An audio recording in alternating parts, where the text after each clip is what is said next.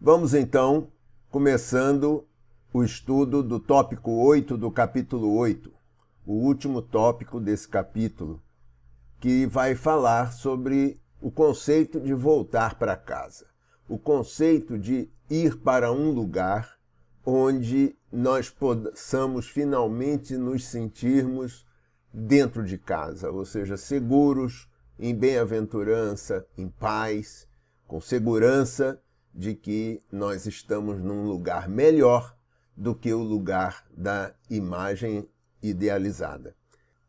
E vamos começar percebendo com clareza a diferença enorme que existe entre a autoimagem idealizada e o eu verdadeiro.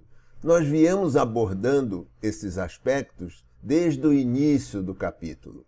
Mas agora é hora de nós percebermos num aspecto mais sutil como que esses dois conceitos diferem um do outro. E para isso nós precisamos usar um novo conceito que é quantitativo e qualitativo.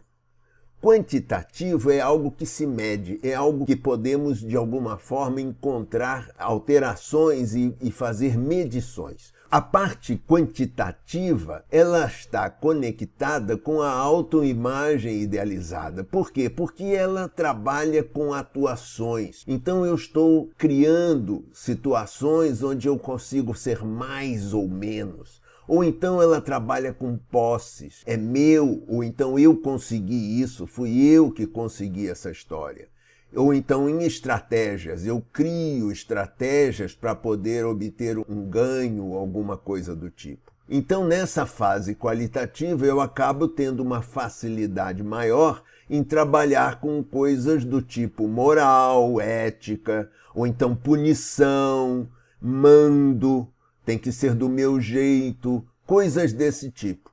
Já do outro lado qualitativo, nós temos mais motivações, propósitos, conceitos a levar em possibilidade, levar em conta.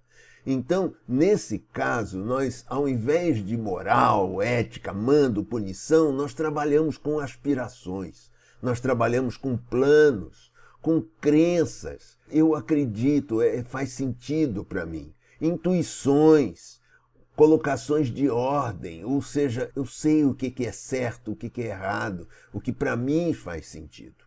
E, portanto, a diferença se torna muito grande quando nós percebemos de que a autoimagem idealizada responde a coisas qualitativas, a posturas qualitativas, enquanto que o eu verdadeiro, ele é mais elevado com a qualidade do processo. Como que isso acontece? Como que isso realmente funciona para nós. E vamos ver como que isso interessa e como que isso se conecta com o que nós precisamos aprender hoje.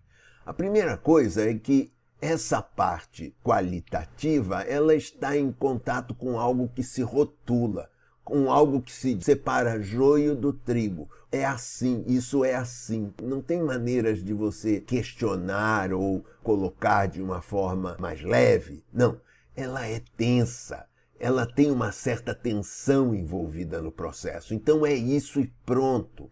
Enquanto que o outro lado, o lado do eu real, o lado do eu verdadeiro, ele é mais relaxado, ele está baseado em algo mais tranquilo, mais sutil para se perceber. Então, enquanto que uma fica fácil de rotular, a outra precisa de mais análise, de mais percepção, de mais sutileza. E é por isso que essa diferença entre tenso e relaxado começa a ter um monte de questionamentos, um monte de dúvidas, e nós vamos ter que vê-las. A primeira coisa que a gente pode perceber é como que eu trabalho com as relações em causa e efeito que estão mais associadas a essa parte qualitativa. Ou seja, relação causa e efeito é algo que não dá para rotular é algo que se baseia em meu conceito de vida, com os meus conceitos espirituais. Então, a pergunta dessa causa e efeito é: eu pago o preço?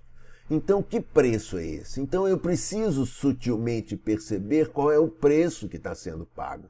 Quando eu faço uma falcatrua no mundo, eu preciso perceber que aquela falcatrua tem custo. E eu preciso saber o preço que eu vou pagar, porque se eu não fizer isso, eu vou para o lugar onde eu quero esconder e, portanto, eu vou ter que ir para o lugar da tensão.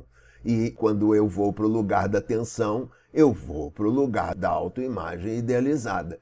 Da mesma forma, eu também tenho que ver a situação de como que eu lido com o tempo. Se eu lido com o tempo com uma certa rigidez ou com um certo imediatismo, é como se eu quisesse dizer aqui: eu não quero pagar o preço, eu quero agora, eu quero já. Ou então, eu não quero esperar nada, tem que ser do meu jeito. E, portanto, eu venho para o lugar da atenção de novo. Então é como se eu dissesse, nessas situações o preço que eu tenho que pagar está muito caro para mim. Então eu faço uma escolha inadequada caminhando para a autoimagem idealizada. Da mesma forma, nós temos que levar em conta as nossas qualidades possíveis nesse plano de desenvolvimento, nessa esfera de consciência que nós vivemos. E nela nós temos o nosso ego. O nosso ego funciona, ele continua funcionando. E, portanto, esse ego está ligado com a autossatisfação, com a minha intensidade ou necessidade de me satisfazer. E, portanto, esse egocentrismo ele precisa ser cuidado para ver se o preço que eu vou pagar nesse egocentrismo ele me traz ou não a autossatisfação que eu desejo e a que custo. E, portanto, nessa hora, nós temos que começar a pensar que essa parte do ego ela pode funcionar a meu favor quando eu agora, ao invés de ser um ego tenso, eu posso levar o tempo, a organicidade do crescimento em relação. E, portanto, quando eu faço isso, eu vou para o lado sutil, que está mais aproximado da qualidade qualitativa de um processo relaxado e, portanto, do eu real. Isso significa dizer que, de alguma forma, quando eu escolho isso, eu vou para o meu lugar onde eu percebo de que existe algo contínuo acontecendo. Algo que existe um esforço contínuo, um, um algo relaxado. Eu vou fazendo um pouquinho de cada vez. E eu faço isso porque eu sei que eu tenho direito nato. Eu sei que eu estou fazendo isso de uma forma confiante. E, portanto, ir para o lado qualitativo me aproxima do eu verdadeiro. E então nós podemos dizer que, se nós optarmos por esse lugar, nós estamos voltando ao centro do nosso ser.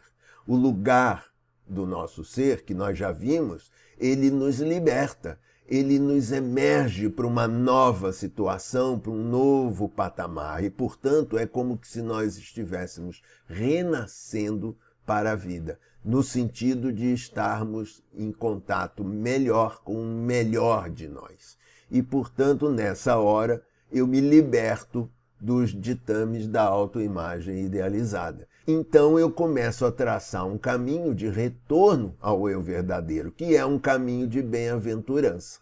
E, portanto, tudo isso nós já vimos no tópico anterior, mas é importante que nós percebamos agora de que existe um pano de fundo. O pano de fundo é o eu real, ou seja, essa parte que me leva para o crescimento, essa parte minha que confia, essa parte minha que sabe que é um direito nato, que é meu e que eu posso trilhar com confiança esse processo, porque eu não vou fazer trapaça nenhuma.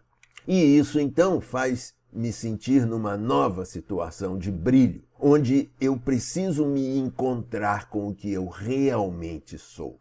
E essa situação, ela me leva para um lugar de segurança, liberdade e paz. Então esse é um lugar de brilho, esse é um lugar desejável. Mas no entanto, o nosso ego não vai embora. Portanto, tem uma parte nossa que ainda diz assim, mas, mas esse negócio me parece ser menos, eu estou perdendo. Então, nessas horas, a gente tem que perceber sempre, tem que ter uma conversa interna que diga assim: o que, que eu estou perdendo? E o que eu estou perdendo é impaciência, é egocentrismo, é centramento numa tirania que eu posso aplicar no mundo, ou então numa autotirania que eu aplico comigo mesmo, nas minhas punições. E, portanto, quando eu olho para isso, eu vejo que esse menos não é tão mais assim. E, portanto, o lado de lá começa a se fortalecer. E esse brilho começa a poder se espalhar num processo maior. Ou seja, esse brilho consegue atenuar essa parte minha que é impaciente, que é egocêntrica, que não funciona a meu favor e que, portanto, me deixa numa situação de que isso é melhor, mas na verdade, quando eu ponho a luz disso, desse, dessa verdade, eu começo a perceber de que não é melhor coisa nenhuma. E então eu vou para uma percepção de que quando eu me entrego ao eu real, quando eu me entrego a esses processos contínuos, quando eu me entrego a essa confiança de que eu estou agindo a partir do melhor de mim, a partir do meu direito inato de ser feliz, eu começo a ter menos vontade de vir para cá. E, e então eu posso continuar esse processo levando agora, colocando o meu esforço nessa sensação que me traz o eu verdadeiro, a sensação de segurança, de liberdade, de paz, que me leva a acreditar de que eu estou num ambiente seguro e eu estou mais em contato com algo que me leva a situações muito mais desejáveis do que as sensações de conflito e tensão que a imagem idealizada me coloca. Então era isso que eu queria deixar para vocês hoje. Nós estamos terminando o tópico 8 do capítulo 8, portanto, estamos terminando o capítulo 8. E então eu gostaria de falar para vocês que é importante olhar todos esses processos, todas essas aulas novamente, para que vocês possam ter uma sequência total de todo esse aprendizado para que vocês possam levar esse conceito da autoimagem idealizada cada vez mais internamente e cada vez mais possibilidades vocês tenham de, no seu dia a dia, poder começar a usar esses aprendizados para que vocês, passo a passo, possam ir se libertando dessa autoimagem idealizada que parece segura, mas que a segurança verdadeira a paz verdadeira vem do contato com o eu real. E isso é voltar para casa.